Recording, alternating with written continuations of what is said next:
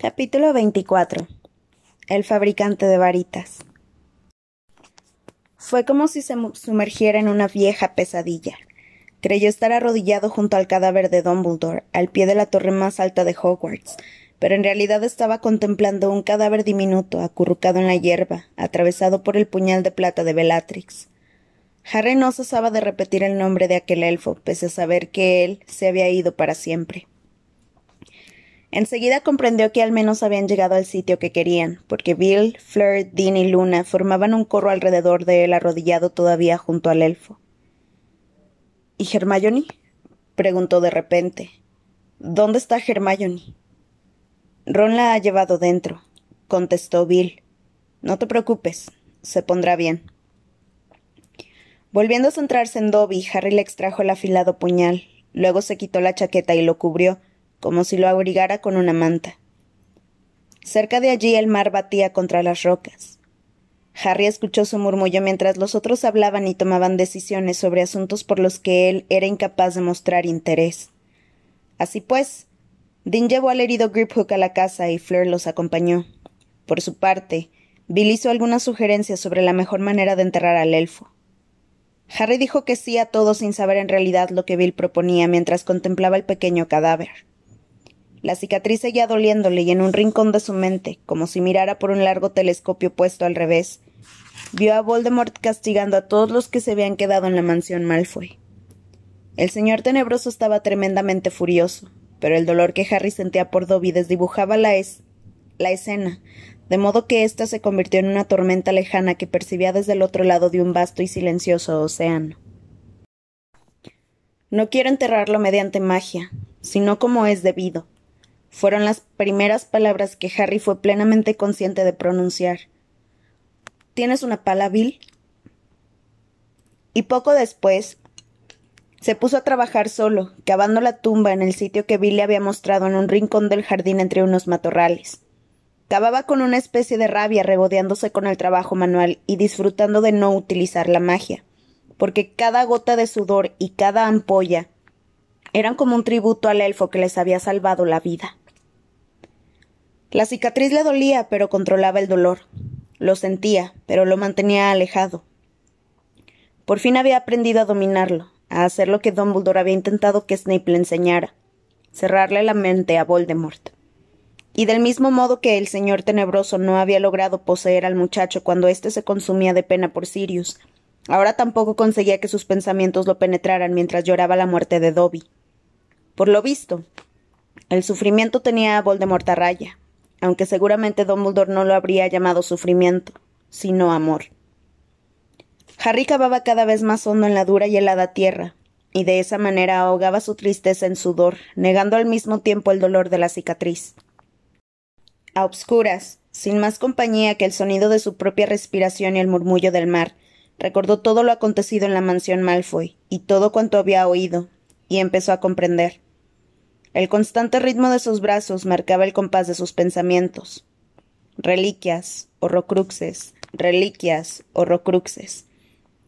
Sin embargo, en su interior ya no ardía aquella extraña y obsesiva ansiedad, porque la pena y el miedo lo habían sofocado. Se sentía como si lo hubieran despertado a bofetadas. Continuó cavando sin parar. Él sabía dónde había estado Voldemort esa noche, a quién había matado en la celda más alta de Normangard y por qué. Entonces le vino a la memoria Colagusano, que había muerto por culpa de un mínimo instante de clemencia breve e inconsciente. Dumbledore lo había previsto. ¿Qué otras cosas sabía el profesor?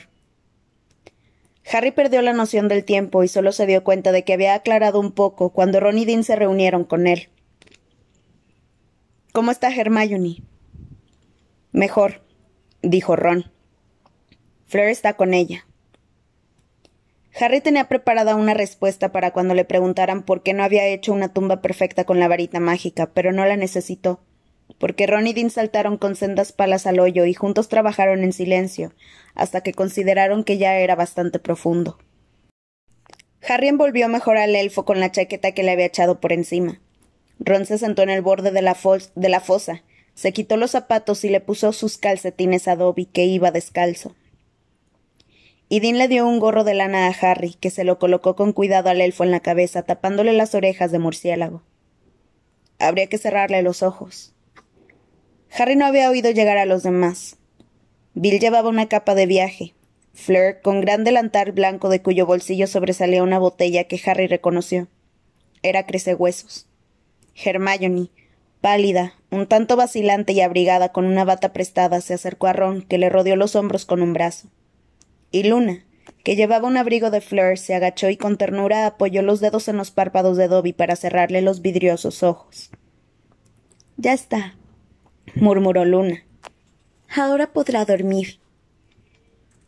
Harry colocó al elfo en la tumba y le dispuso las diminutas extremidades como si estuviera descansando.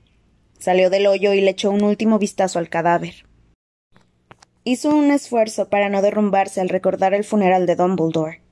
Las numerosas hileras de sillas doradas, el ministro de magia en primera fila, la enumeración de los logros de Dumbledore, la majestuosidad de la tumba de mármol blanco. Pensó que Dobby merecía un funeral igual de espectacular, pero en cambio, el elfo yacía en un burdo agujero entre unos matorrales. Creo que deberíamos decir unas palabras, sugirió Luna. Empezaré yo. ¿Está bien? Y mientras todos la miraban, Luna le dijo al elfo que yacía en el fondo de la tumba. Muchas gracias, Dobby, por haberme rescatado de aquel sótano. Es una injusticia que hayas tenido que morir porque eras muy bueno y muy valiente. Siempre recordaré lo que has hecho por nosotros, y deseo que ahora seas feliz. Se dio la vuelta y miró a Ron, que carraspeó, y dijo con voz sorda. sí. Gracias, Dobby. Gracias, murmuró Dean. Harry tragó saliva y simplemente dijo Adiós, Dobby. No fue capaz de decir nada más, aunque Luna ya lo había dicho todo por él. Vi levantó su varita mágica y el montón de tierra acumulado junto a la tumba se alzó y cayó pulcramente en el hondo, formando un pequeño túmulo rojizo. ¿Les importa si me quedo un momento aquí? preguntó Harry a los demás. El muchacho les oyó murmurar palabras que no llegó a entender. Notó unas suaves palmadas en la espalda y entonces todos regresaron a la casa, dejándolo a solas con el elfo. Echó un vistazo alrededor y descubrió algunas piedras blancas y erosionadas por el mar que bordeaban los arriates de flores. Tomó una de las más grandes y la situó a modo de cojín sobre el sitio donde ahora descansaba la cabeza de Dobby. Luego buscó una varita en el bolsillo. Pero encontró dos.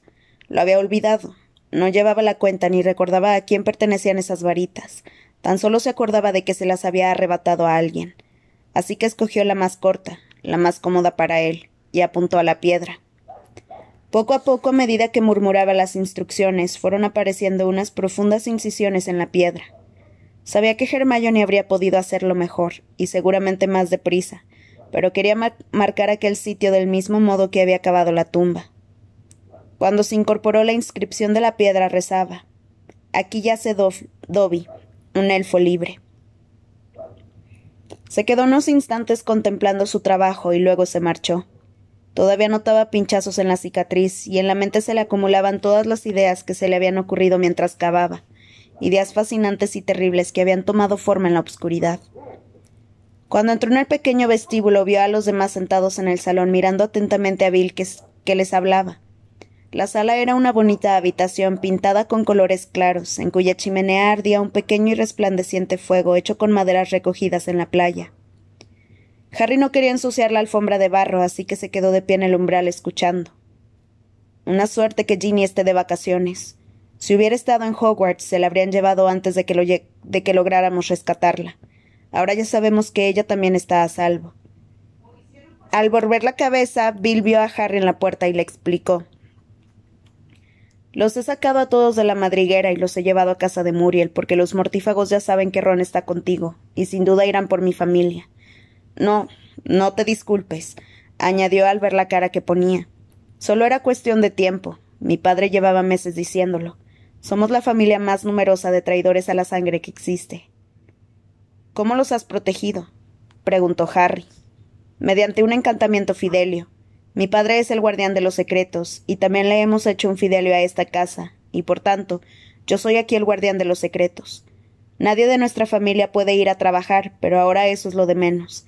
Y cuando Olivander y Griphook se hayan repuesto un poco, nosotros también nos iremos a casa de Muriel, porque aquí apenas cabemos.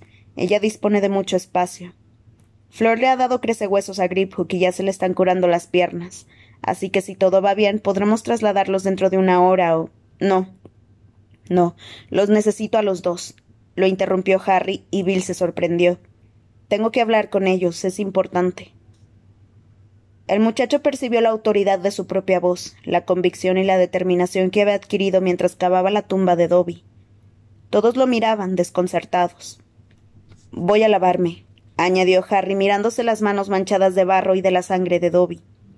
Luego quiero hablar con ellos. Enseguida. Fue a la pequeña cocina y se acercó al fregadero bajo la ventana que daba al mar. El horizonte ya clareaba y el cielo iba tiñéndose de tonos rosa y oro mientras el muchacho se lavaba y recuperaba el hilo de las ideas que se le habían revelado en el obscuro jardín. Ahora Dobby nunca podría decirles quién lo había enviado al sótano. Pero Harry sabía muy bien qué había visto. Un ojo de un azul intenso lo había mirado desde aquel fragmento de espejo, y a partir de ahí había recibido ayuda. Y Hogwarts siempre ayudará al que lo pida. Se secó las manos sin prestar atención al bello espectáculo del amanecer ni a los murmullos de los demás en el salón. Miró por la ventana hacia el horizonte y se sintió más cerca que nunca de la esencia de todo aquel enigma. Continuaba sintiendo punzadas en la cicatriz y sabía que Voldemort también estaba llegando a ese punto de comprensión. Harry lo entendía y no lo entendía a la vez. Su, su intuición le decía una cosa y el cerebro otra muy distinta. El Dumbledore que ahora visualizaba, con las manos juntas a la altura de los ojos como si rezara, lo observaba y le sonreía. Él le dio el desiluminador a Ron, supo lo que haría, le proporcionó una forma de volver, y también entendió a Colagusano, supo que había una pizca de remordimiento ahí escondida, en algún sitio. Y si conocía las reacciones de ambos, ¿qué sabía acerca de mí? ¿Acaso lo que pretendía de mí era que tuviera conocimiento de la realidad, pero que no emprendiera ninguna búsqueda? Sabía lo duro que me resultaría eso. Me lo puso tan difícil por ese motivo, para que tuviera tiempo de comprenderlo. Harry se quedó inmóvil con los ojos empañados, contemplando el punto por donde empezaba a asomar un sol deslumbrante. Entonces se miró las manos recién lavadas y se sorprendió al ver que sujetaban un trapo. Lo dejó y regresó al vestíbulo, pero por el camino notó unos furiosos latidos en la cicatriz, al mismo tiempo que, rápido como el reflejo de una libélula sobre el agua, le pasaba por la mente la silueta de un edificio que conocía muy bien. Billy y Fleur estaban al pie de la escalera. Necesito hablar con Griphook y Ollivander, dijo Harry. No puede ser, insistió Fleur. Tendrás que esperar, Harry. Los dos están heridos, cansados. Perdónenme, repuso Harry con calma, pero no tenemos tiempo. Necesito hablar con ellos ahora mismo, en privado y por separado. Es muy urgente. ¿Qué demonios pasa, Harry? terció Bill. Te presentas aquí con un elfo doméstico muerto y un duende casi inconsciente. Hermione está como si la hubieran torturado y Ron no quiere contarme nada. No podemos explicarte qué estamos haciendo, dijo Harry cansinamente. Perteneces a la Orden, Bill, y sabes que Dumbledore nos encomendó una misión, pero no podemos hablar de ella con nadie. Fleur chascó la lengua impaciente, pero su marido no desvió la mirada de los ojos de Harry. Resultaba difícil descifrar la expresión de su cara llena de cicatrices. Está bien, dijo Bill al fin. ¿Con quién quieres hablar primero? Harry titubeó. Sabía lo importante que era su decisión. Apenas les quedaba tiempo y había llegado el momento de decidir. Horrocruxes o reliquias de la muerte. Con Griphook, contestó. Primero hablaré con Griphook. El corazón le latea muy deprisa, como si llevara un rato corriendo y acabara de salvar un obstáculo enorme. Pues ven, indicó Bill y lo guió por la escalera. Apenas hubo subido unos escalones, Harry se detuvo y miró hacia atrás. Los necesito a los dos, les gritó a Ron y a Hermione medio escondidos en la entrada del salón. Ambos se dejaron ver con una extraña expresión de alivio. ¿Cómo te encuentras? le preguntó Harry a Hermione. Estuviste increíble. No sé cómo fuiste capaz de inventar esa historia con el daño que te estaba haciendo esa bruja. Hermione compuso una débil sonrisa. Ron la rodeó con un brazo y preguntó ¿Qué vamos a hacer ahora, Harry? Ya lo verán. Vamos. Los tres amigos siguieron a Bill por la escalera y llegaron a un pequeño rellano en el que había tres puertas. Aquí es, dijo Bill abriendo la puerta de su dormitorio. La habitación también tenía vista al mar moteado de un dorado a la luz del amanecer. Harry se acercó a la ventana, se puso de espaldas al, al espectacular paisaje y cruzando los brazos esperó. Todavía notaba punzadas en la cicatriz. Hermione se sentó en la butaca que había junto al tocador y Ron en el reposabrazo de la misma. Enseguida reapareció Bill con el pequeño duende en brazos y lo depositó con cuidado en la cama. Griphook le dio las gracias, y Bill se marchó y cerró la puerta. Perdona que te haya hecho traer aquí, dijo Harry. ¿Cómo tienes las piernas? Me duelen, pero se están curando. Todavía llevaba en las manos la espada de Gryffindor y su mirada era extraña, entre agresiva e intrigada. Harry observó aquel personaje de piel cetrina, largos y delgados dedos, ojos negros, pies alargados y sucios, Iba descalzo porque Fleur le había quitado los zapatos. Un poco más alto que un elfo doméstico, y con una cabeza abombada más grande que la de un humano. Supongo que no recordarás, comenzó Harry, que soy el duende que te llevó hasta tu cámara la primera vez que visitaste Gringotts. Lo interrumpió Griphook. Pues sí, lo recuerdo, Harry Potter. También entre los duendes eres famoso. Ambos se miraron con cierto recelo, como sopesándose. Dado que a Harry seguía doliéndole la cicatriz, quería acabar la entrevista cuanto antes, pero también temía hacer un movimiento en falso. Mientras intentaba decidir la mejor forma de plantear su petición, el duende rompió el silencio. Has enterrado al elfo, dijo con inesperada hostilidad. Te he visto hacerlo desde la ventana del dormitorio contigo. Contiguo. Sí. En efecto, Griphook lo miró con el rabillo de sus rasgados y negros ojos y aseveró Eres un mago muy poco común, Harry Potter. ¿Qué quieres decir? Repuso el muchacho, frotándose distraídamente la cicatriz. Has cavado tú mismo la tumba. Sí, ¿y qué? Griphook no contestó y Harry creyó que se estaba burlando de él por haberse comportado como un muggle, pero no le importaba que al duende le gustara o no la tumba de Dobby. Así pues se preparó para afrontar la cuestión que le interesaba. Griphook, quiero preguntarte, ¿también has rescatado a un duende? ¿Qué? Me has traído aquí y me has salvado. Bueno, espero que no me lo eches en cara, dijo Harry un poco impaciente ya. No, no te lo reprocho, Harry Potter, respondió Griphook, y con un dedo se enroscó la delgada y negra barba. Pero eres un mago muy raro. Ajá, está bien. Verás, necesito tu ayuda. Y tú puedes dármela, yo sé que puedes, Griphook. El duende no hizo ningún comentario para animarlo a hablar, sino que se limitó a observarlo con ceño, como si jamás hubiera visto a nadie parecido a él. Necesito entrar en una cámara de Gringotts. Harry no había previsto exponer su proyecto de forma tan directa, y lo dijo precisamente cuando notaba una fuerte punzada en la cicatriz en forma de rayo, y veía una vez más la silueta de Hogwarts. No obstante, cerró la, mente con firmeza, pues primero debía ocuparse de Griphook. Ron y Hermione lo observaban como si se hubiera vuelto loco. Oye, Harry, dijo Hermione, pero el duende le interrumpió. Entrar por la fuerza en una cámara de Gringotts, dijo, e hizo una pequeña mueca de dolor al cambiar de postura en la cama. Eso es imposible. No, no lo es, lo interrumpió Ron. Ya se ha hecho alguna vez. Sí, así es, confirmó Harry.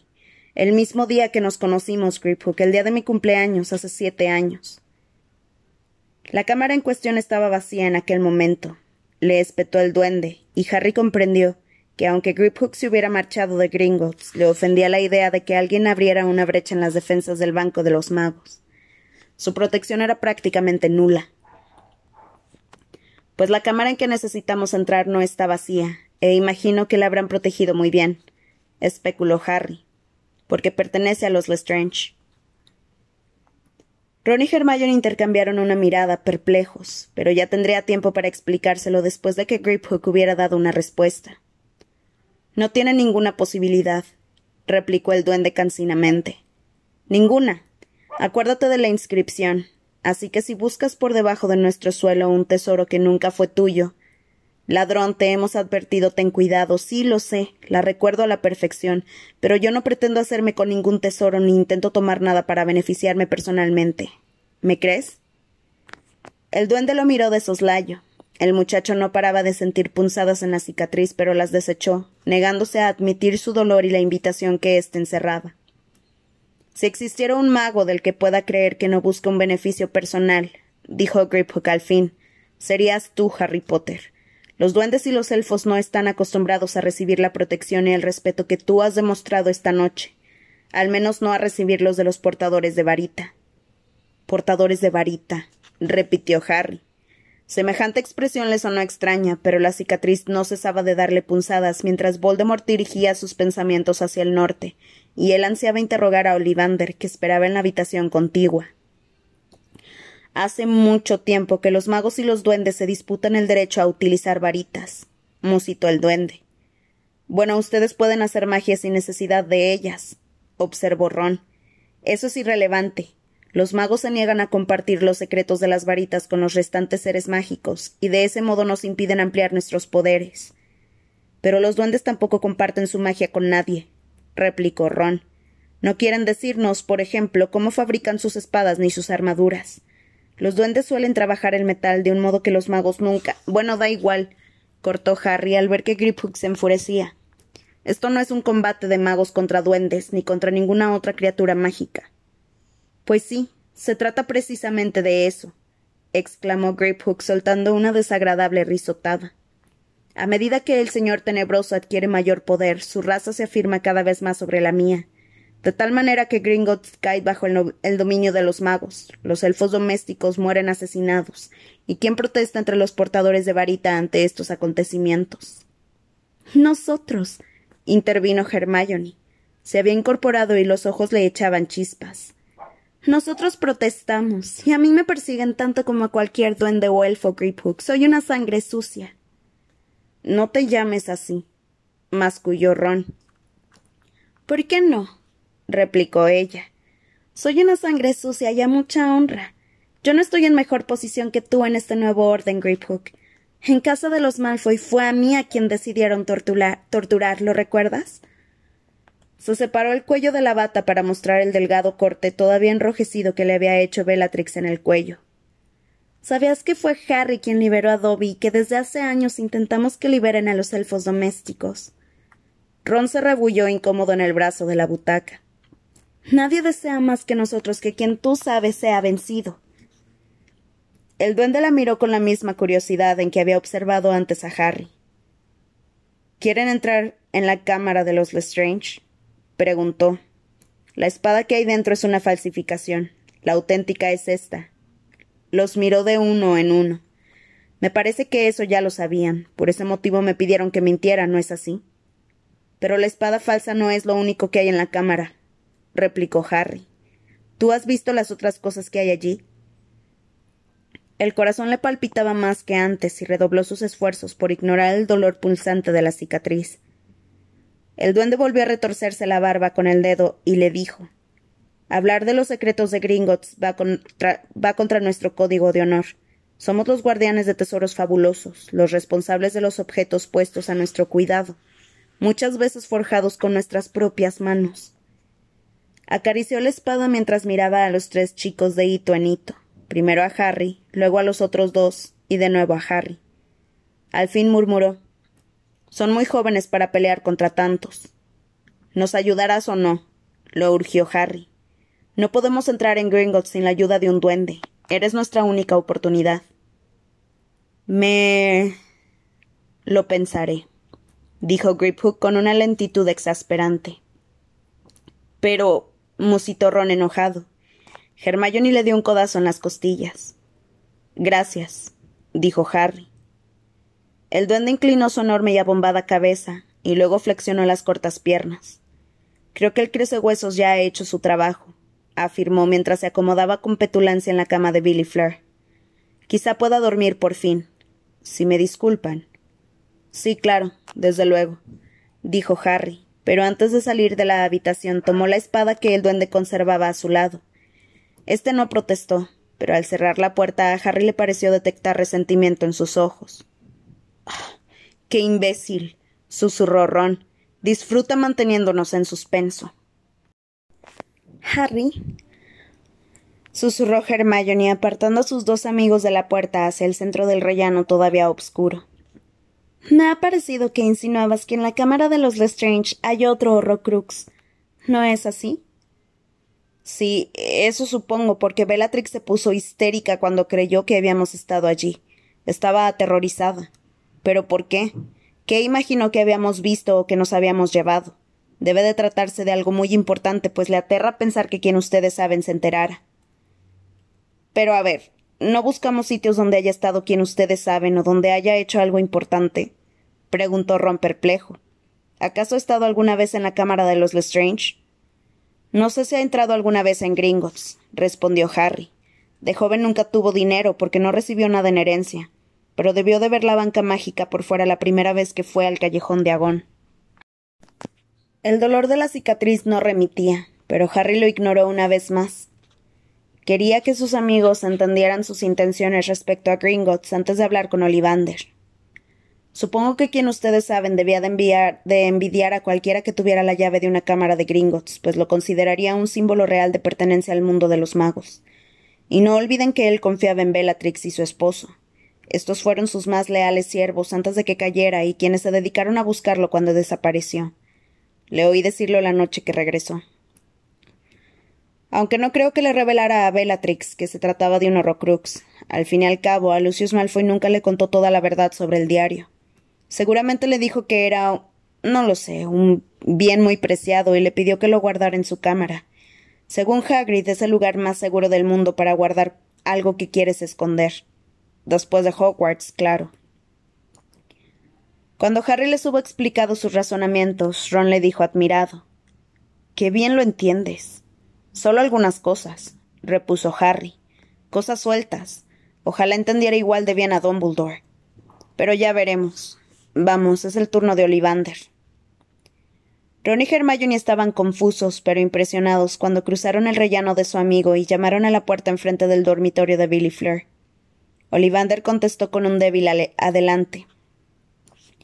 El fabricante de, de varitas yacía en la cama más alejada de la ventana.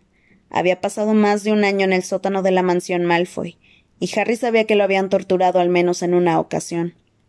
Estaba escuálido y le sobresalían los huesos del rostro bajo la amarillenta tez.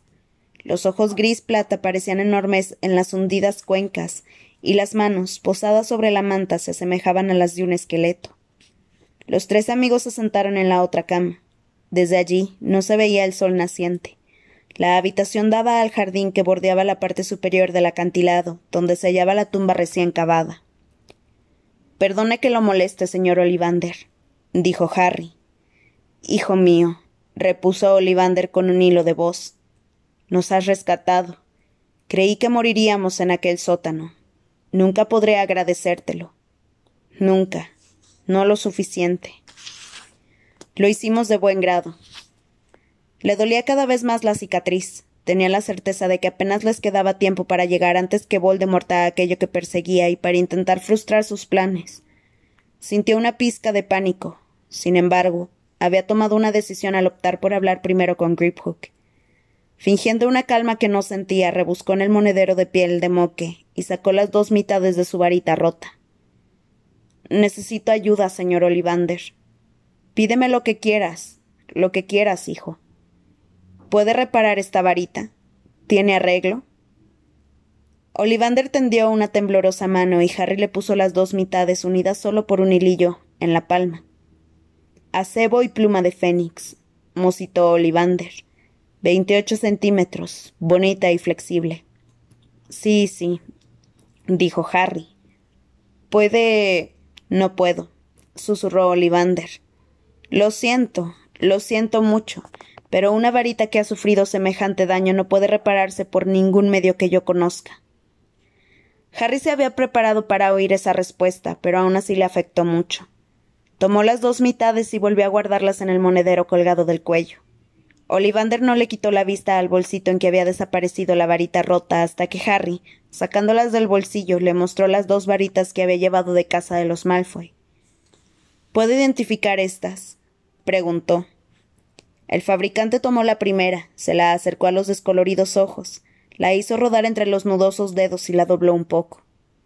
Nogal y fibras de corazón de dragón, sentenció. Treinta y dos centímetros, rígida, Pertenecía a Bellatrix Lestrange. ¿Y qué me dice de esta otra? Olivander repitió el examen y recitó.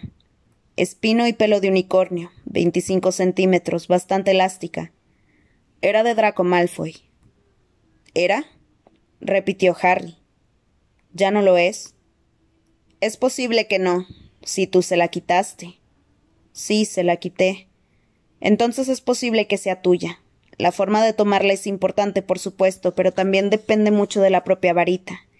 En general, cuando alguien gana una varita, la lealtad de ésta cambia. Todos guardaron silencio y solo se oía el lejano murmullo del mar. Habla usted como si las varitas tuvieran sentimientos, observó Harry, como si pensaran por ellas mismas. Verás, la varita elige al mago, explicó Olivander. Los que hemos estudiado el arte de estos instrumentos siempre lo hemos tenido claro. Pero aún así, una persona puede utilizar una varita que no la haya elegido a ella, ¿no? preguntó Harry. Sí, claro. Si eres un buen mago, puedes canalizar tu magia a través de casi cualquier instrumento. No obstante, los mejores resultados se obtienen cuando existe la máxima afinidad entre el mago y la varita, pero esas conexiones son complejas. Puede darse una atracción inicial y después una búsqueda mutua de experiencia. La varita aprende del mago y viceversa. Las olas del mar acariciaban la orilla y producían un sonido lastimero. Yo se la quité a Draco Malfoy por la fuerza, especificó Harry. ¿Puedo utilizarla sin peligro? Creo que sí. La propiedad de las varitas se rige por leyes sutiles, pero normalmente una varita conquistada se, se somete a su nuevo amo. Entonces puedo usar esta. preguntó Ron sacando la varita de cola gusano del bolsillo y mostrándosela a Olivander. Castaño y fibras de corazón de dragón, veintitrés centímetros y medio, quebradiza, la describió Olivander. Me obligaron a fabricarla para Peter Pettigrew poco después de que me secuestraran. Creo que si la ganaste, lo más probable es que te obedezca y lo haga mejor que cualquier otra varita. Y eso vale para todas, ¿no? preguntó Harry. Eso creo, contestó Olivander, dirigiendo sus saltones ojos hacia el muchacho. Haces preguntas muy profundas, Potter. El arte de las varitas es una complicada y misteriosa rama de la magia. Así pues, ¿no es necesario matar al propietario anterior para tomar plena posesión de una varita? ¿Necesario? No, yo no diría que lo fuera. Pero, según algunas leyendas, repuso Harry. Se le aceleró el corazón y el dolor de la cicatriz aumentó de nuevo. Estaba seguro de que Voldemort había decidido llevar su idea a la práctica. Existen ciertas leyendas sobre varitas que han pasado de mano en mano mediante el asesinato. Olivander palideció de miedo. En contraste con la blanca almohada adquirió una tonalidad gris clara y los ojos inyectados en sangre se le desorbitaron. Se trata de una única varita, creo, susurró, y quien usted sabe la está buscando, ¿verdad? preguntó Harry. Yo. ¿Cómo es que? musitó Olivander con voz ronca y dirigió una mirada suplicante a Ron y Hermione. ¿Cómo lo sabes? Quien usted sabe quería que usted le explicara cómo destruir la relación que existe entre nuestras varitas, ¿no es así? continuó Harry. Olivander estaba aterrado y se defendió. Me torturó. No lo olvides. Me hizo la maldición cruciatus infinidad de veces.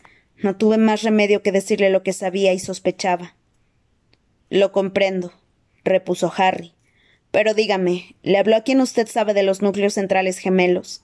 Le dijo que bastaba con que tomara prestada la varita de otro mago. Olivander estaba horrorizado, petrificado, por la cantidad de información que manejaba Harry. Asintió con la cabeza lentamente. Pero no dio resultado prosiguió el muchacho. Mi varita volvió a vencer a la suya, que era prestada. ¿Sabe usted por qué? Olivander negó con la cabeza con la misma lentitud con que había asentido y dijo Nunca, nunca había oído nada parecido. Esa noche tu varita hizo algo absolutamente excepcional. La conexión de los núcleos centrales gemelos es increíblemente inusual. Sin embargo, no entiendo por qué tu varita rompió la prestada. Estábamos hablando de la otra varita, señor Olivander, de esa que cambia de mano mediante un asesinato. Cuando quien usted sabe se dio cuenta de que mi varita había hecho algo raro, regresó para preguntarle sobre esa otra varita. No es cierto. ¿Cómo lo sabes? Harry no contestó. Sí, me lo preguntó, susurró Olivander. Quería saberlo todo sobre la varita conocida como vara letal, varita del destino o varita de Sauco. Harry miró de soslayo a Hermione que escuchaba atónita. El señor tenebroso, continuó Olivander con una voz que queda que, que denotaba pánico. Siempre se mostró satisfecho con la varita que le hice, de tejo y pluma de fénix, treinta y cuatro centímetros y medio, hasta que descubrió la conexión de los núcleos centrales gemelos. Ahora busca otra varita más poderosa, la única capaz de vencer a la tuya. Pero pronto sabrá, si no lo sabe ya, que la, amiga, que la mía se ha roto y no puede repararse, dijo Harry. No, terció Hermione asustada. Eso no puedes saberlo, Harry. ¿Cómo va con el priori incantatem? dijo Harry. Dejamos tu varita y la varita de Endrino en casa de los Malfoy, Hermione. Si las examinan debidamente y les hacen recrear los hechizos que han realizado últimamente, comprobarán que la tuya rompió la mía. Verán que intentaste repararla y no lo conseguiste, y comprenderán que desde entonces he estado utilizando la varita de Endrino. El poco color que Hermione había recuperado desde su llegada volvió a desaparecerle del rostro. Ron le echó a Harry una mirada de reproche y comentó Bueno, no nos preocupemos por eso ahora. El señor tenebroso ya no busca la varita de Sauco solo para destruirte, Potter, intervino Olivander. Está decidido a poseerla porque cree que lo convertirá en verdaderamente invulnerable. ¿Y usted cree que si la poseyera sería invulnerable? Mira, el propietario de la varita de Sauco sabe que se expone a ser atacado, dijo Olivander. Pero he de admitir que la idea del señor tenebroso en posesión de la vara letal es formidable. De pronto Harry recordó que el día que había conocido a Olivander no supo qué pensar de él. Incluso ahora, después de que Voldemort lo hubiera secuestrado y torturado, la idea de un mago tenebroso en posesión de esa varita parecía cautivarlo tanto como lo horrorizaba. Entonces, entonces, ¿cree usted que esa varita existe en realidad, señor Olivander? interrumpió Harry. Terminó Hermione la pregunta que Harry estaba a punto de realizar. Sí, desde luego, y es perfectamente posible seguirle la pista a través de la historia. Hay lagunas, por descontado, por descontado, largos periodos en que se le pierde de vista, ya sea porque se extravió o porque estuvo escondida, pero siempre reaparece. Además, posee ciertas características que los versados en el arte de las varitas sabemos reconocer. Existen referencias escritas, algunas crípticas, que otros fabricantes de varitas y yo nos hemos encargado de estudiar, y te aseguro que tienen el sello de la autenticidad. De modo que usted. ¿Usted no opina que se trata de un cuento de hadas? ¿Un mito? insistió Hermione aún con esperanza. No, nada de eso respondió Olivander. Lo que ignoro es si para pasar de un propietario a otro tiene que producirse a la fuerza un asesinato.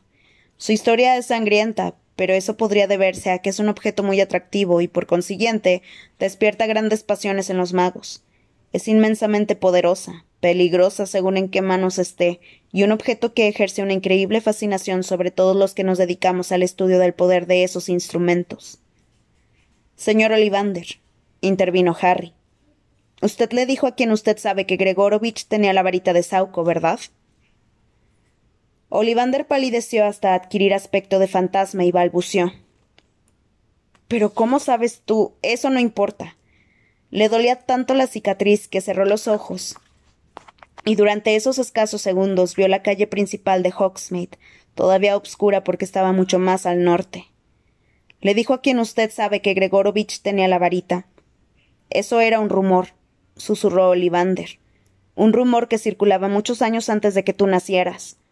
Creo que lo difundió el propio Gregorovich.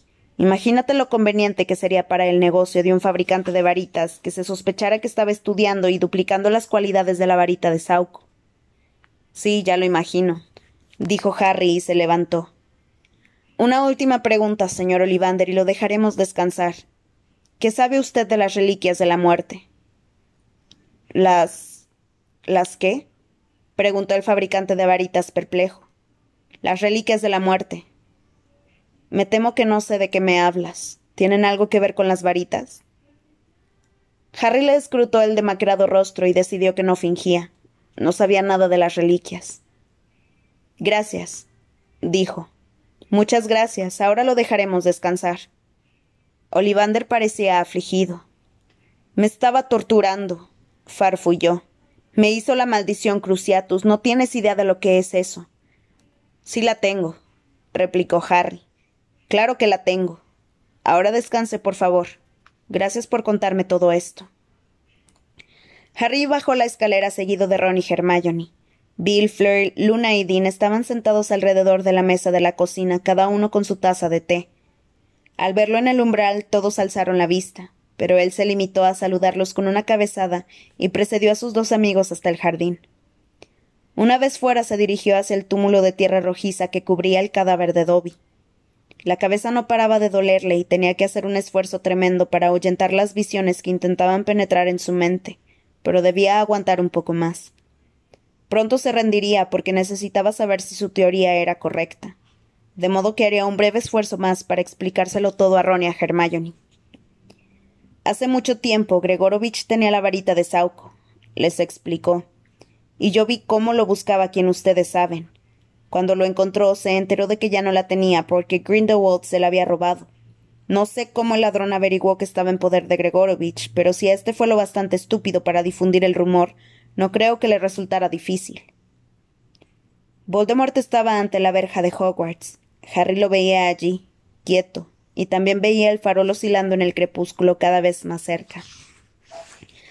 Así pues, Grindelwald utilizó la varita de Sauco para hacerse poderoso, y cuando se halló en la cima del poder, Dumbledore comprendió que él era el único capaz de detenerlo, de modo que se batió en duelo con Grindelwald, lo venció y le quitó la varita de Sauco que Dumbledore tenía la varita de Sauco. Se extrañó Ron. Pero entonces. ¿Dónde está ahora? En Hogwarts, contestó Harry, luchando para permanecer con ellos en el jardín, al borde del acantilado. Pues vamos para allá, saltó Ron. Vamos a buscarla antes de que lo haga él, Harry. Es demasiado tarde. Harry no aguantaba más, pero se sujetó la cabeza con ambas manos para intentar soportarlo. Él sabe dónde está. Ya está allí. Harry, se enfadó Ron. ¿Desde cuándo lo sabes? ¿Por qué hemos perdido tanto tiempo? ¿Por qué hablaste primero con Grapehook? Podríamos haber ido. Todavía podremos ir. No, dijo Harry y se arrodilló en la hierba. Hermione tiene razón. Don Budor no quería que yo tuviera esa varita, no quería que la consiguiera, quería que encontrara los horrocruxes. Pero si es la varita invencible, Harry, protestó Ron. No, yo no tengo. Yo debo conseguir los horrocruxes. De pronto todo se volvió frío y oscuro. El sol apenas se veía en el horizonte mientras él se deslizaba al lado de Snape por los jardines en dirección al lago. Me reuniré contigo en el castillo dentro de poco, dijo con su aguda e inexpresiva voz. Ahora vete. Snape asintió y echó a andar de nuevo por el sendero, la capa negra ondeándole detrás. Harry caminó despacio esperando a que la figura de Snape se perdiera de vista. No convenía que el profesor, ni nadie, viera a dónde iba. Por fortuna no había luces en las ventanas del castillo, aunque bien pensado él podría ocultarse. Al cabo de un segundo se había hecho un encantamiento desilusionador que lo volvió invisible incluso a sus propios ojos. Continuó caminando alrededor del borde del lago, contemplando el contorno de su amado castillo, su primer reino, el territorio sobre el cual tenía un derecho indiscutible. Y junto al lago, reflejada en las obscuras aguas, se hallaba la tumba de mármol blanco, una innecesaria mancha en, en el familiar paisaje. Sintió otra vez aquel arrebato de euforia controlada, aquel embriagador afán de destrucción, y levantó la vieja varita de tejo. Qué adecuado que esa fuera su última gran actuación. La tumba se rajó de arriba a abajo. La figura amortajada era tan alta y delgada como la había, como la había sido en vida. Voldemort levantó de nuevo la varita. Entonces se desprendió la mortaja. La cara estaba traslúcida, pálida, demacrada y sin embargo casi perfectamente conservada. Le habían dejado puestas las gafas en la torcida nariz, y eso le inspiró irrisión y desdén. Dumbledore tenía las manos entrelazadas sobre el pecho, y allí estaba la varita entre sus manos enterrada con él. ¿Qué se había creído aquel viejo idiota? ¿Que el mármol o la muerte protegerían a la varita? Tal vez que el señor tenebroso le daría miedo violar su tumba. La mano con aspecto de araña descendió en picada y arrancó la varita apresada por Dumbledore, y al hacerlo una lluvia de chispas salió de su punta, centellando sobre el cadáver de su último propietario, lista para servir por fin a su nuevo amo.